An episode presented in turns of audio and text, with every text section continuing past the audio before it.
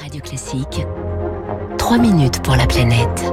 Avec Crédit Mutuel Asset Management, acteur majeur de la finance responsable. À 7h-5, bonjour Baptiste Gabory. Bonjour Dimitri, bonjour à tous. Sécheresse, vague de chaleur, mais aussi baisse de l'enneigement, autant d'impacts hein, visibles du changement climatique. Et tout ça va jouer sur la pratique sportive en France, Baptiste. Hein. Le WWF euh, publie justement un rapport ce matin sur le sujet. Dans un monde plus chaud, bah, les jogging euh, se feront plus rares. Et oui, l'ONG a analysé deux scénarios, celui d'un réchauffement global de 2 degrés, un autre à plus 4 degrés, avec comme conséquence principale une hausse des températures, plus de vagues de chaleur et donc moins de jours de pratique sportive. Arnaud Goffier du WWF France. Quand on dit pratique sportive en moins, c'est des jours où on est à plus de 32 degrés euh, en température, température à partir de laquelle il est déconseillé de faire du sport. Donc là, on serait à 24 jours de plus de température euh, supérieure à 32 degrés, donc euh, donc autant de jours de moins de pratique sportive. Et si on monte à plus 4 degrés, là, on est à plus de 2 mois de pratique sportive en moins.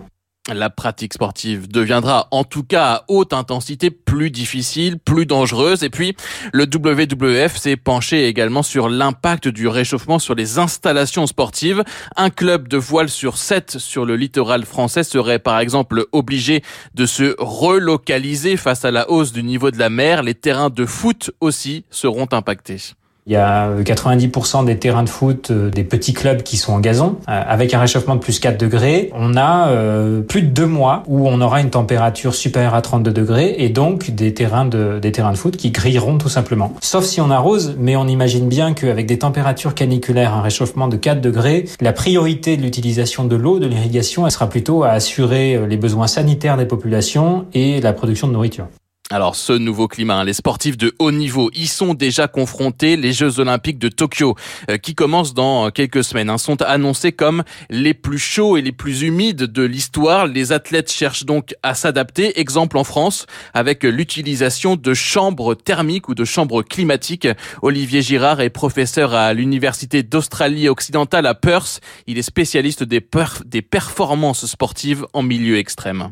Par exemple, on a fait du travail avec l'équipe de France de rugby à 7 qui se prépare à partir pour Tokyo et ils ont maintenant une chambre climatique. Et ce qu'ils ont fait, pas plus tard qu'hier, en fait, c'est de s'entraîner euh, dans une température de 36 degrés, 70% d'humidité relative. Donc, c'est les conditions qui sont attendues à Tokyo. Et donc, ça, ça va créer une élévation de la température centrale et ça, c'est nécessaire afin d'augmenter la capacité à transpirer et donc de mieux réguler la, la température centrale.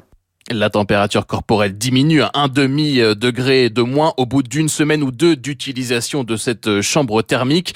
Les compétitions, elles aussi, vont devoir s'adapter. En tennis, par exemple, l'Open d'Australie a testé sur sa dernière édition un repos de 10 minutes pour les joueurs en plein match et il faut parfois aller plus loin au, Qatar en 2019, le marathon, en fait, vous savez, c'est normalement couru euh, le matin, mais ils ont programmé le marathon pour un départ à minuit, en fait, afin de ne pas avoir l'exposition donc de la radiation solaire qui va en fait causer une augmentation trop prononcée de la température centrale et potentiellement causer des, des dommages. Et puis la Coupe du Monde de football 2022, vous le savez, qui aura lieu au Qatar, eh bien aura lieu en hiver. Une étude américaine, euh, par ailleurs publiée en 2016, estimait elle qu'en 2085, seule une trentaine de villes dans le monde pourraient accueillir les JO d'été, seulement en Europe du Nord ou au Canada ou à San Francisco, par exemple. Baptiste Gabory, merci.